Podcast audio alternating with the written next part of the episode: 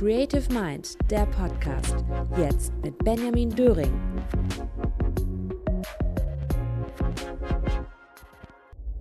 Heute mit Finn Thormeyer, Experte für Personal Branding auf LinkedIn und Marketing auf Instagram.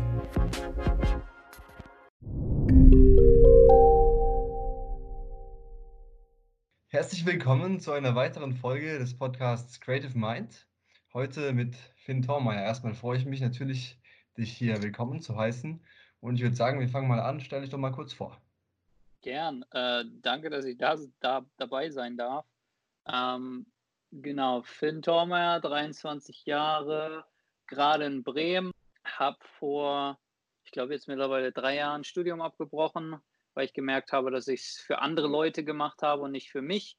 Wusste aber nicht, was ich mit meinem Leben anfangen will. Ähm, habe dann verschiedene Jobs ge gemacht, bin dann ähm, in 2018 random nach New York geflogen, war dann da für sechs Monate und da haben dann mehr oder weniger Sachen angefangen, wirklich zu passieren. Äh, habe mein Instagram aufgebaut, habe mein LinkedIn aufgebaut, mir da wirklich Communities ähm, aufgebaut von mehreren tausend, zehntausend Followern ähm, und habe dann im August 2018 mein erstes ja, Unternehmen, Startup, Agentur gegründet, Project 33 mit einem, Co mit einem Mitgründer, ähm, mit dem ich mittlerweile nicht mehr zusammen bin. Das hat nicht so geklappt bei uns. Ähm, genau, und das mache ich immer noch. Es ist eine LinkedIn-Agentur, ähm, genau, jede Menge auf, auf Social Media unterwegs und. Ich wollte vielleicht noch ein bisschen darauf eingehen, auf diesen Schritt, den du gemacht hast, als du das Studium ab, ein, abgebrochen hast. Ja, da bist ja. du ja, glaube ich, äh, nach Amerika dann gegangen ja. und äh, hast dann für eine Fundraising-Agentur erst zuerst oder danach gearbeitet. Geh darauf vielleicht ja. kurz ein. Ich habe Physik und Philosophie in Heidelberg studiert. Wunderschöne Stadt, schönste Stadt in Deutschland. Aber es hat, war halt für mich, ich habe es halt studiert, weil es meine Lieblingsfächer in der Schule waren, aber da war nie wirklich viel weder ein Ziel dahinter, noch war da wirklich große Faszination dahinter. Also ich habe ähm, alles Mögliche gemacht, äh, nur halt nicht Studium, heißt Videospiele gespielt, jede Menge, keine Ahnung, Anime geguckt und so weiter und halt das Minimale gemacht, um irgendwie durchzukommen. Ähm, habe dann abgebrochen ähm, und wusste halt nicht, was ich machen will, aber die eine Sache, die ich wusste, die ich sozusagen direkt anfangen konnte, war mein Weg zu dokumentieren. Ähm, halt auf Social Media, Instagram, YouTube, Snapchat etc. einfach darüber zu reden, was ich gerade mache. Hey, ich habe gerade Studium abgebrochen. Hey, ich weiß gerade nicht, was ich machen will. Hey, ich probiere mal das hier aus. Schauen wir mal, was passiert etc. Ähm, so hat das ganze Social Media Ding angefangen. Ähm, und klar, die erste Idee war so Studiumabbrecher. Was mache ich? Ähm, ein Unternehmen anfangen. Also was ich gemacht habe als allererstes, war in Heidelberg mich auf die Straße zu stellen und random Leute auf der Straße anzusprechen und sozusagen Market Research zu machen, äh, wo, wie die Leute ihre Zeit verbringen, ähm, was für Probleme die gerade haben, äh, wie sie ihr Geld ausgeben, womit sie unglücklich und glücklich sind, etc., etc., mit der Hoffnung, dass ich dann sozusagen die große Idee finde, ähm, die ich dann sozusagen löse. Hat nicht so ganz funktioniert. Ähm, okay. Aber ich habe viele Menschen getroffen und bin einfach so ein bisschen aus meiner Komfortzone rausgekommen, was ich glaube, der, der wichtigste Schritt da einfach war. Ähm, und wusste dann, und genau da habe ich dann gemerkt, dass einfach nur dieses Leute ansprechen, äh, weil ich war ein sehr introvertierter Mensch, ist sehr wichtig für mich, sehr nützlich für mich und habe mir dann einen Fundraising-Job geholt bei Save the Children, ähm, das sind diese nervigen Leute, die dich in der Fußgängerzone ansprechen und dich fragen, ob du nicht vielleicht 10 Euro spenden willst. Und habe das dann für drei Monate gemacht. Ähm, einfach weil es genau das ist, was, äh, was ich gemerkt habe, was für mich am, am, am, am meisten äh, Stress irgendwie verursacht. So fremde Leute auf der Straße anzusprechen.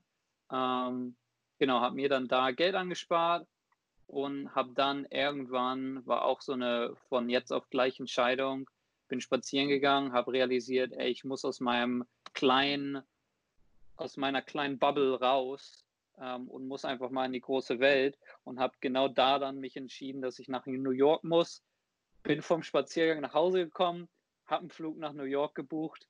Fünf Tage später war ich in New York. Ähm, den Tag bevor kannte ich noch kein, oder ich kannte zwei Leute in New York von Instagram, aber einen Tag bevor ich geflogen bin, wusste ich noch nicht, wo ich pennen werde. Habe mir dann einen Schlafplatz besorgt, habe bei einem Kumpel gepennt, habe dann halt Couchsurfing gemacht, von Platz zu Platz gewechselt, ähm, hatte ein Rückflugticket schon gebucht nach, nach einer Woche, äh, aber das habe ich nie genommen und bin halt dann drei Monate da geblieben ähm, und ähm, genau einfach auf Ersparnissen halt gelebt ähm, und bin dann nach, nach drei Monaten nochmal wieder für drei Monate gekommen, also war ich dann insgesamt sechs Monate da. Ähm, genau, und da haben dann, wie gesagt, Sachen passiert. Ich habe dann da einfach auch, weil es wesentlich interessanter, interessanteres Leben ist, ähm, jede Menge sozusagen Follower ähm, dazugekommen, hauptsächlich bei Instagram, das war da so mein Main-Ding. Ähm, genau, und dann hat sich die Agentur so ein bisschen organisch halt ergeben. Okay. Du bist ja auch ähm, in der digitalen Marketingbranche sozusagen angesiedelt, auch mit deinem Unternehmen, speziell LinkedIn-Branding, ja. aber bist ja auch auf Instagram fokussiert teilweise, hast ja ähm, Bücher in Instagram-Accounts verwandelt. Ja. Da, da, kannst du vielleicht auch kurz was dazu sagen. Ja, ähm, wann hat das angefangen? Ich glaube, letzten Sommer ähm, habe ich wieder angefangen, mehr zu lesen ähm, und ähm, habe dann realisiert, wie ich lerne, ist durch ähm, Repetition, also Wiederholung. Und ich glaube, die meisten Leute lernen auch so. Ähm, und ich wusste einfach, dass ich einige von meinen Lieblingsbüchern, eins davon war zum Beispiel Ego's The Enemy von Ryan Holiday, ähm, was so ein bisschen darauf eingeht, dass das Ego zu, zu bewältigen. Und, ähm, und da wusste ich einfach, dass ich diese Ideen, diese Konzepte, diese Lektion aus diesem Buch immer mal wieder neu ähm, lesen möchte, einfach um es wirklich zu verinnerlichen. Ähm, und habe mir dann gedacht, was irgendwie ganz cool wäre für mich persönlich, wäre, wenn es einen Instagram-Account gäbe, der jeden Tag einen kleinen Snippet, einen kleinen Ausschnitt ähm, von diesem Buch postet, sodass man halt jeden Tag so ein bisschen dieses wiederholte Lernen hat. Mhm. Ähm, das gab es nicht, also habe ich selber erstellt. Heißt, ich bin durch das Buch gegangen, habe mir meine Lieblingsausschnitte die irgendwas zwischen drei, vier, fünf Sätzen lang sind, also kurze Ausschnitte, kurze Ideen rausgeschrieben, habe dann für jeden von diesen einen einzelnen Post erstellt und habe dann aus einer Kombination von verschiedenen Softwares halt eine Automatisierung aufgesetzt, die dann von diesen, weiß nicht, 50, 60, 90 verschiedenen Ausschnitten jeden Tag einen zufälligen okay. auf diesen Instagram-Account postet.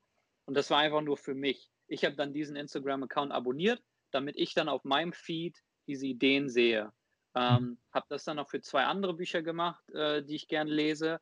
Ähm, und dann habe ich ein LinkedIn-Video gemacht, ähm, einfach nur um das Projekt so ein bisschen vorzustellen. Einfach nur zu sagen, hey, hier ist gerade so ein Hobby, ähm, in dem ich gerade arbeite, hatte Bock drauf, ähm, hier ist der Grund, warum ich es gemacht habe, etc. Und habe dann zwei Accounts vorgestellt.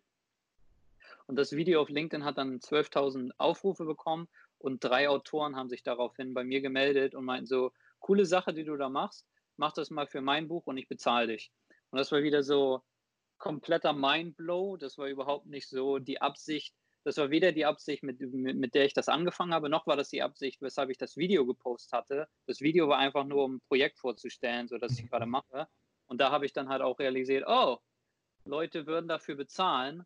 Und genau, habe das dann mittlerweile jetzt für fünf Autoren gemacht. Ist eher so ein Side-Project. Ähm, also ich verkaufe das auch nicht aktiv, aber immer mal wieder findet das jemand und sagt, hey, äh, mach's mal das für mich.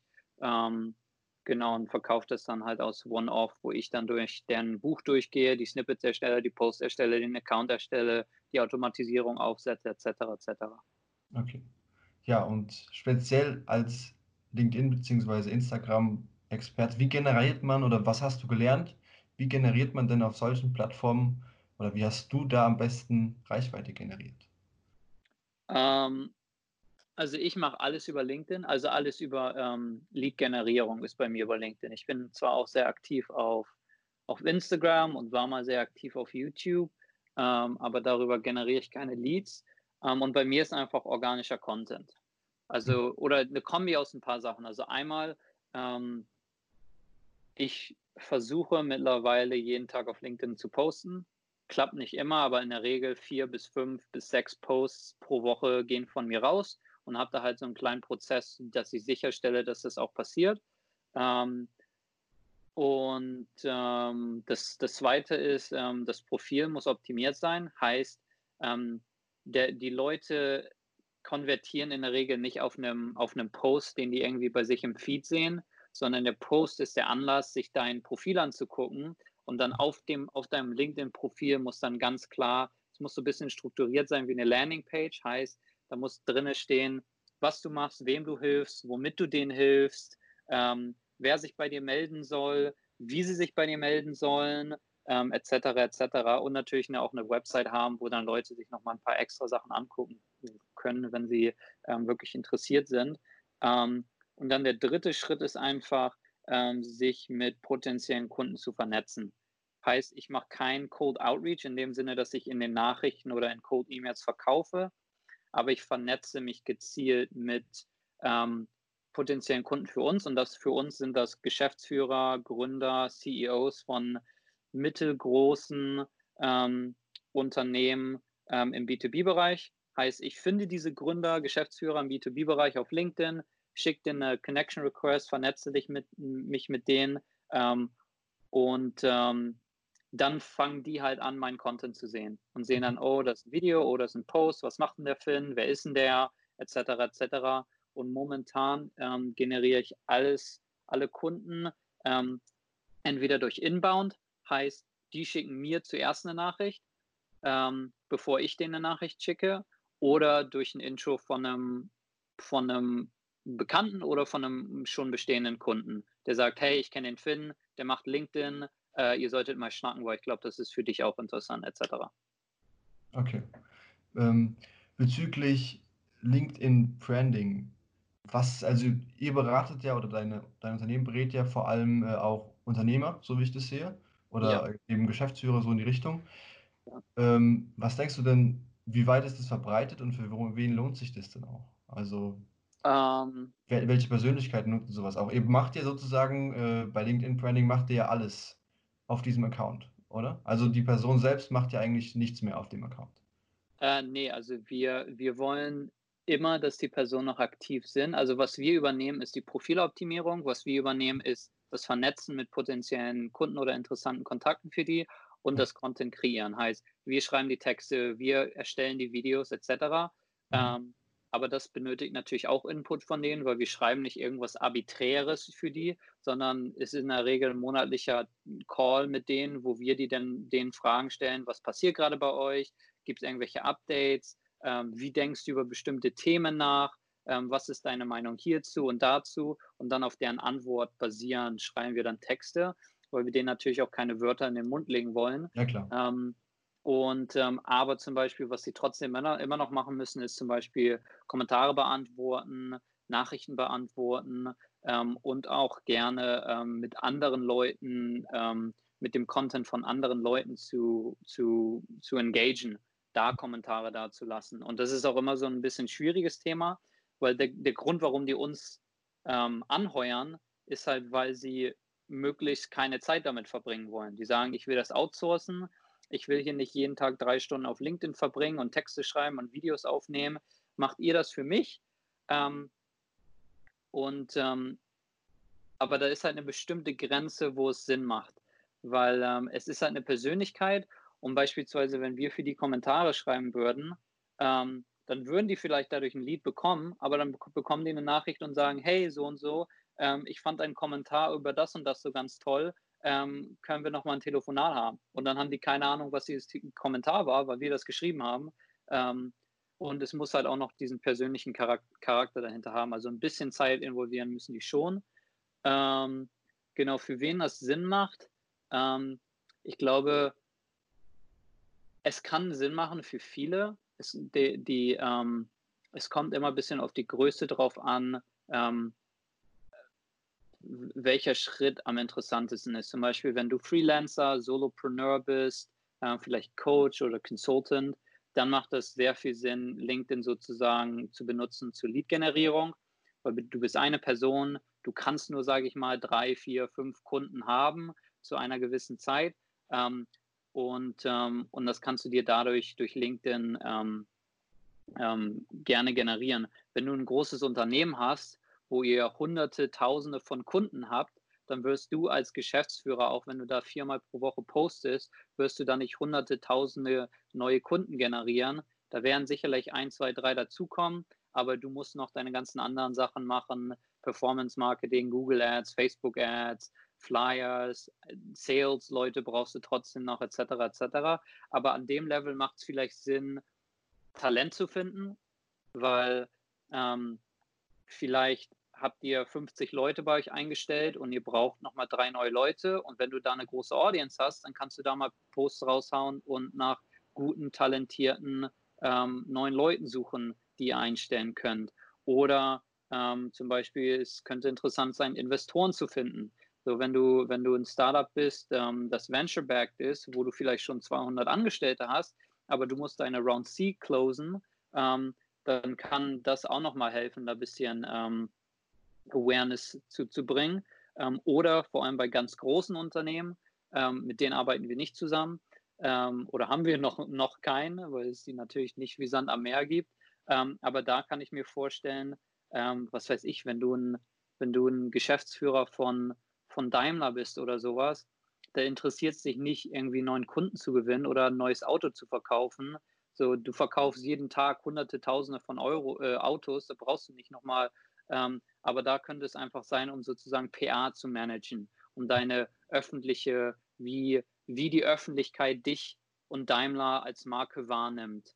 Ähm, Elon Musk, ähm, der auch große Unternehmen führt, hat mit seiner einzelnen Personenmarke einen riesen Einfluss darauf, wie Leute seine Marken wahrnehmen, wie Tesla wahrgenommen wird, wie SpaceX wahrgenommen wird, auch wenn er nur eine Person ist.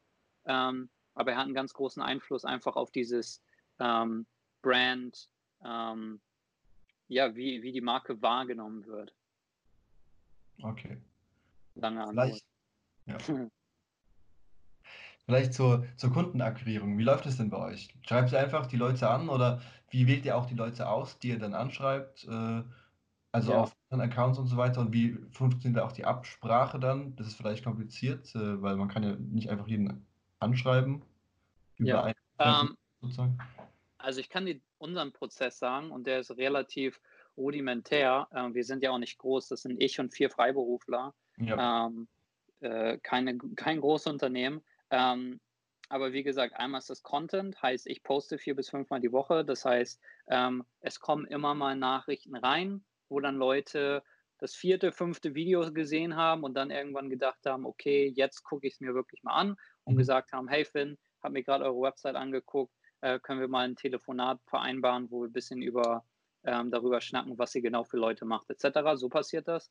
Ähm, und mit dem Vernetzen, da gibt es ein ganz schönes Tool von LinkedIn direkt, heißt Sales Navigator, bezahlt man irgendwie 80 Euro im Monat. Ähm, und dann kann man aber LinkedIn nach bestimmten Kriterien und Filtern suchen. Das heißt, du kannst genau sagen, gib mir bitte nur die Leute auf LinkedIn, die in Berlin sind, äh, Geschäftsführer sind von einem Unternehmen mit zwischen 50 und 200 Angestellten, die seit drei Jahren mindestens in dieser Position sind ähm, und in der Technologieindustrie unterwegs sind. Und dann gibt dir LinkedIn genau die Liste von diesen Leuten ähm, und die kannst du dann anschreiben ähm, und mit denen vernetze ich mich dann. Ähm, und ähm, aber wie gesagt, ich verkaufe nicht in den Nachrichten, sondern ich vernetze mich wirklich nur. Hey, ich habe gesehen, okay. wir kennen ein paar Leute mhm. ähm, gemeinsam und du bist auch in Berlin. bist du offen dafür, uns zu vernetzen? Dann. Und dann schreibe ich den in der Regel auch nicht mehr. Ähm, aber jetzt, dadurch, dass sie vernetzt sind mit mir, fangen die an, meinen Content zu sehen in deren Feed. Ähm, mhm. Oder das eine, was ich natürlich auch mache, ähm, jetzt momentan nicht, ähm, aber ist einfach Meetings zu buchen. Heißt, Leute anzuschreiben und einfach nur fragen, hey, hast du Lust auf einen Kaffee ähm, in Berlin? Und daraus ergeben sich dann Gespräche, die manchmal in Kunden äh, oder Intros umgewandelt werden und manchmal einfach nur eine interessante Unterhaltung. Okay, cool. Ja, dann vielleicht äh, noch ein bisschen mehr zu dir persönlich. Und mhm. zwar, was, ähm, also du hast ja eine Reise nach Amerika gemacht. Und da würde ich noch mal gerne drauf eingehen. Ich denke, das war sicher ein entscheidender Punkt in deinem Leben, weil es auch eine sehr spontane Entscheidung war und du ja dann, du wolltest ja gar nicht so lange in Amerika bleiben, wie du geblieben bist.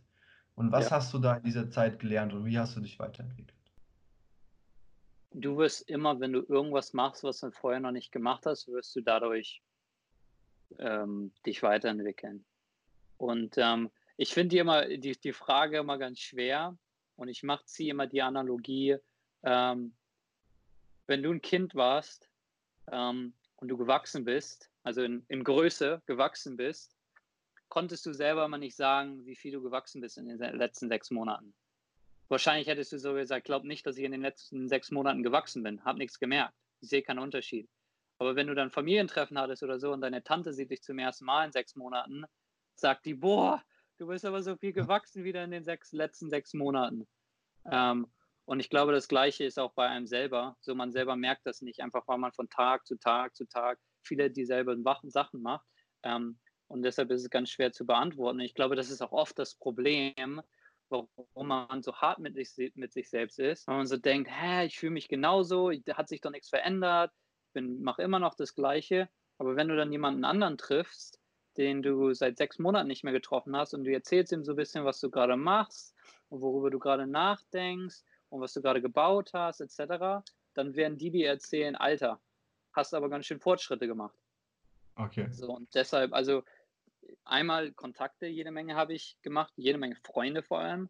Viele Freunde von meinen besten Freunden, die ich jetzt noch meine besten Freunde nenne, habe ich in der Zeit in meinen sechs Monaten in New York kennengelernt. Ähm, mein momentaner Project Manager, Jay, ähm, der auch mein bester Freund ist, arbeitet momentan mit mir, bei mir, bei Project 33. Den habe ich in New York kennengelernt. Ähm, ich habe ähm, hab, äh, einen Partner, also sowohl im Business, momentane Kunden, momentane ähm, ähm, Angestellte, äh, momentane Partner. Viele von denen habe ich in New York kennengelernt. Also einfach sozusagen dieses klassische Netzwerk ja, aufbauen, ja. Ähm, aber eher, eher in dem Sinne sozusagen Freunde zu machen. Ähm, und dann einfach, wenn du auf dich allein gestellt bist in einer riesigen Stadt wie New York, ähm, dann bleibt dir gar nichts anderes übrig, als, als ähm, sozusagen daraus zu wachsen. Was das jetzt genau ist, kann ich dir nicht sagen. Aber ich glaube einfach allgemein sozusagen ein bisschen komfortabler damit zu sein, in Situationen, in denen man nicht volle Informationen hat, in Situationen, mit denen man vorher noch nicht ähm, umgegangen ist, Situationen, die man noch nicht kennt, weil das wird immer wieder passieren und man muss halt damit ähm, umgehen können, mit Unsicherheit und mit, äh, mit äh, genau, mit, mit neuen Situationen. Okay. Man, es ist, ich stimme dir auf jeden Fall zu, es ist sicher schwer, einfach so mal zu sagen, in die Vergangenheit zu schauen, wo habe ich mich weiterentwickelt. Ähm, aber vielleicht fällt es dir leichter, auch in die Zukunft so ein bisschen zu schauen. Und mhm. zwar, wo willst du hingehen? Erstens mit deinem Unternehmen, also beruflich, ähm, auch ja, von der Persönlichkeit vielleicht, wo willst du dich weiterentwickeln? Und ähm, ja, auch allgemein. Ja. Ähm. Also ich, keine Ahnung. Ähm, also was ich zum Beispiel weiß, ich bin jetzt verlobt, heißt, ich will heiraten, heißt, ich will eine Familie gründen, heißt, ich will Kinder haben.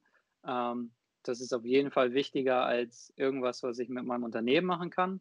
Mhm. Ähm, und ich glaube, das ist auch so eine Sache, glaube ich, wenn wir über Lektionen reden, die ich gelernt habe, wenn ich, als ich angefangen habe, hatte ich null Pläne, irgendwie eine Freundin zu haben oder in einer Beziehung zu sein, auch weil ich dachte, es wäre komplett Zeitverschwendung und dafür hätte ich nicht die Zeit und ich müsste jeden Tag zwölf Stunden, 14 Stunden arbeiten. Das habe ich auch gemacht damals ähm, und war halt überhaupt nicht offen für die Idee ähm, und dachte so, ja, Beziehung ist für, für, äh, für faule Leute etc.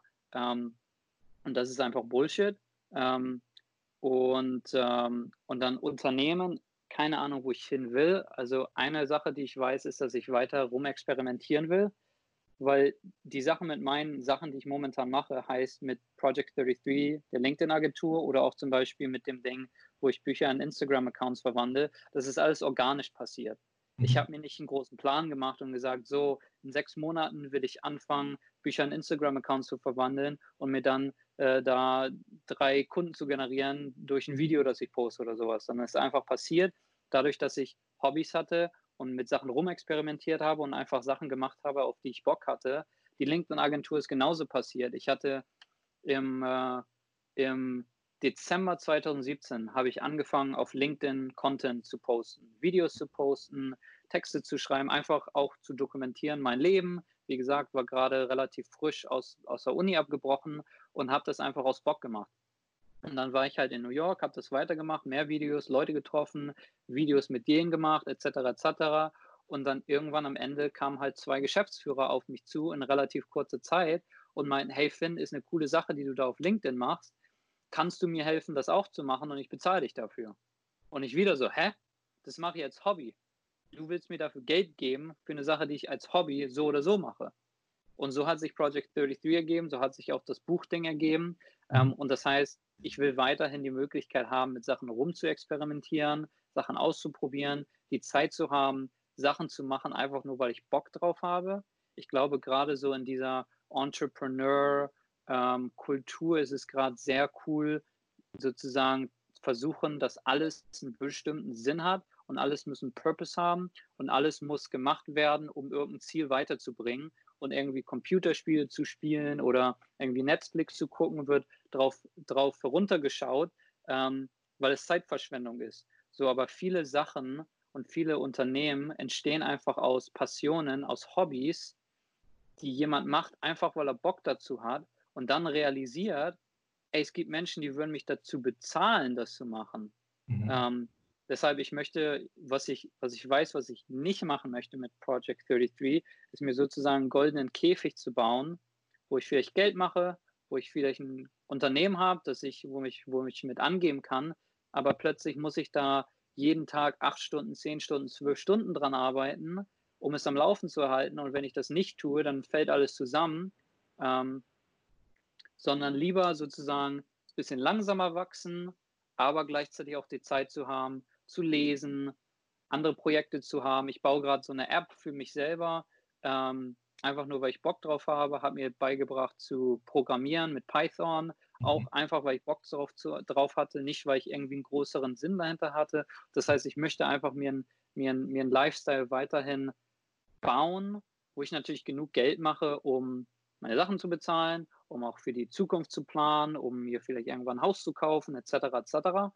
Ähm, aber halt auch gleichzeitig die Freiheit zu haben, ähm, Projekte auszuprobieren, rum zu experimentieren, zu lesen, Zeit mit meiner Verlobten zu verbringen, ähm, und vor allem, ich glaube, ich habe auch die Ambition, wirklich ähm, interdisziplinär viele Sachen auszuprobieren. Ich will nicht rein in Social Media bleiben und der LinkedIn-Typ sein, sondern andere Sachen auszuprobieren. Stand-up-Comedy, Theater, keine Ahnung, Schauspiel, ähm, Programmieren jetzt gerade, App-Development, ähm, einfach mit allen Sachen Texte schreiben, Autor, ähm, einfach sozusagen weiterhin Sachen auszuprobieren. Okay. Vielleicht, ähm, du hast ja auch schon drüber geredet, beziehungsweise wir haben schon drüber geredet, äh, du hast Instagram-Accounts in Bücher verwandelt und da hast du auch ähm, ein Buch von Nassim. Taleb, glaube ich. ja. Also ich glaube, du bist auch, ist auch dein ähm, Lieblingsautor. Ja. Da wollte ich mal fragen, weshalb und was findest du an ihm so interessant und vielleicht auch was dein Äh, also er ist auf jeden Fall speziell zu lesen. Weiß ich, hast du schon mal was von ihm gelesen? Nein. Du hast mich tatsächlich okay. drauf gebracht. Ich habe damals so ein paar Videos über ihn geschaut. Ich denke, ich werde jetzt auch mal dieses Anti-Fragile und äh, dieses Black Swan und so weiter lesen. Ja. ja, also er ist ein sehr interessanter Charakter ähm, und er schreibt in einer sehr provokanten Art und Weise. Ähm, und dafür, damit muss man umgehen können. Ähm, und ich glaube, deshalb der, er ist einer von den polarisierenden Leuten. Entweder du liebst ihn oder du hasst ihn. Es gibt wenige Leute, die so in der Mitte sind. Ähm, deshalb würde mich wundern, wie du, ähm, wie du ihn findest. Ähm, warum ich ihn so cool, also einmal irgendwas resoniert da, irgendwie irgendwas passt da. Dass ich, ich muss, ich habe ihn zum ersten Mal gelesen und fand es direkt geil. Ähm, ich glaube, eine Sache, die ich, ähm, paar Sachen, die ich cool finde. Also einmal, ähm, er ist extrem interdisziplinär, heißt, seine Bücher sind extrem tiefgründig, in dem Sinne, dass sie, das Hauptthema ist ähm, Uncertainty, aber die gehen in Sachen, er geht in Sachen rein, Biologie, Psychologie, Economy, ähm, Physik, Mathematik, ähm, ähm, Kunst, Geschichte, Politik, irgendwie alles verarbeitet er miteinander, vernetzt es miteinander, stellt Beziehungen zueinander her. Ähm, deshalb ist er meiner Meinung nach so, so ein bisschen, geht er in die Kategorie äh, moderner Polymath. Äh, also so, also er ist auf jeden Fall nicht wie Le Leonardo da Vinci, aber halt so ein bisschen, weißt du, so diese Kategorie, der in vielen Sachen extrem interessante Meinung hat und alles so ein bisschen miteinander vernetzt. Ähm, und dann meiner Meinung nach, glaube ich auch, weil er viele von diesen Sachen, die ich gerade meinte, ähm, diese Voreinstellungen, die ich hatte, challenged, weil er extrem erfolgreich ist. Also er hat Bestseller-Bücher verkauft. Er ist extrem reich. Ich glaube, Net Worth wird, wird gerade auf 100 Millionen geschätzt. Ja. Ähm, aber er gleichzeitig auch einen extrem gechillten Lifestyle hat, wo er einfach macht, worauf er Bock hat. Und wenn er auf was nicht Bock hat, dann sagt er das. Und er auch keinem irgendwie Rechenschaft schuldig ist, ähm, der äh, beleidigt äh, Politiker, der beleidigt, ähm, weiß, was weiß ich, groß, große Economists und, ähm, und hat damit kein Problem, weil er so einfach, genau, nur sich selbst Rechenschaft schuldig ist. Ähm, und äh, ja. Und ich glaube, er hat auch ähm, viele extrem nützliche Ideen. Ich weiß nicht, ob du Naval kennst, Naval Ravikant. Ähm, auch sehr beliebt in der so bisschen Gründer-VC-Szene. Ähm, er hat gesagt, ähm, dass er glaubt, dass Nassim Taleb noch in tausend Jahren gelesen wird. Und ähm, kann natürlich keiner wissen, weil wir nicht in tausend Jahren leben werden. Aber wenn ich die lese, ich glaube, das ist auch so, warum ich glaube, warum die so tief sind das sind wirklich Bücher, wo ich, wo ich mir vorstellen könnte, dass Leute in tausend Jahren die noch leben, äh, lesen. So wie wir jetzt noch Plato lesen, wie wir jetzt noch Shakespeare lesen, etc. Ja. Ich glaube, da hat er ja auch was dazu gesagt. Da habe ich ein Video gesehen, dass er das, wenn man ein Buch schreibt, dann sollte man darüber nachdenken, was haben die Menschen früher sozusagen, hätten die Menschen früher schon gelesen. Ja. Genau. Ja. ja. Cool. Alles klar. Dann äh, war es das auch schon, würde ich sagen, mit dem Interview. Auf jeden Fall was fand ich spannend, mich mit dir zu unterhalten und vielen Dank, dass du hier warst. Danke dir. Alles klar. Ciao, ciao. Tschüss.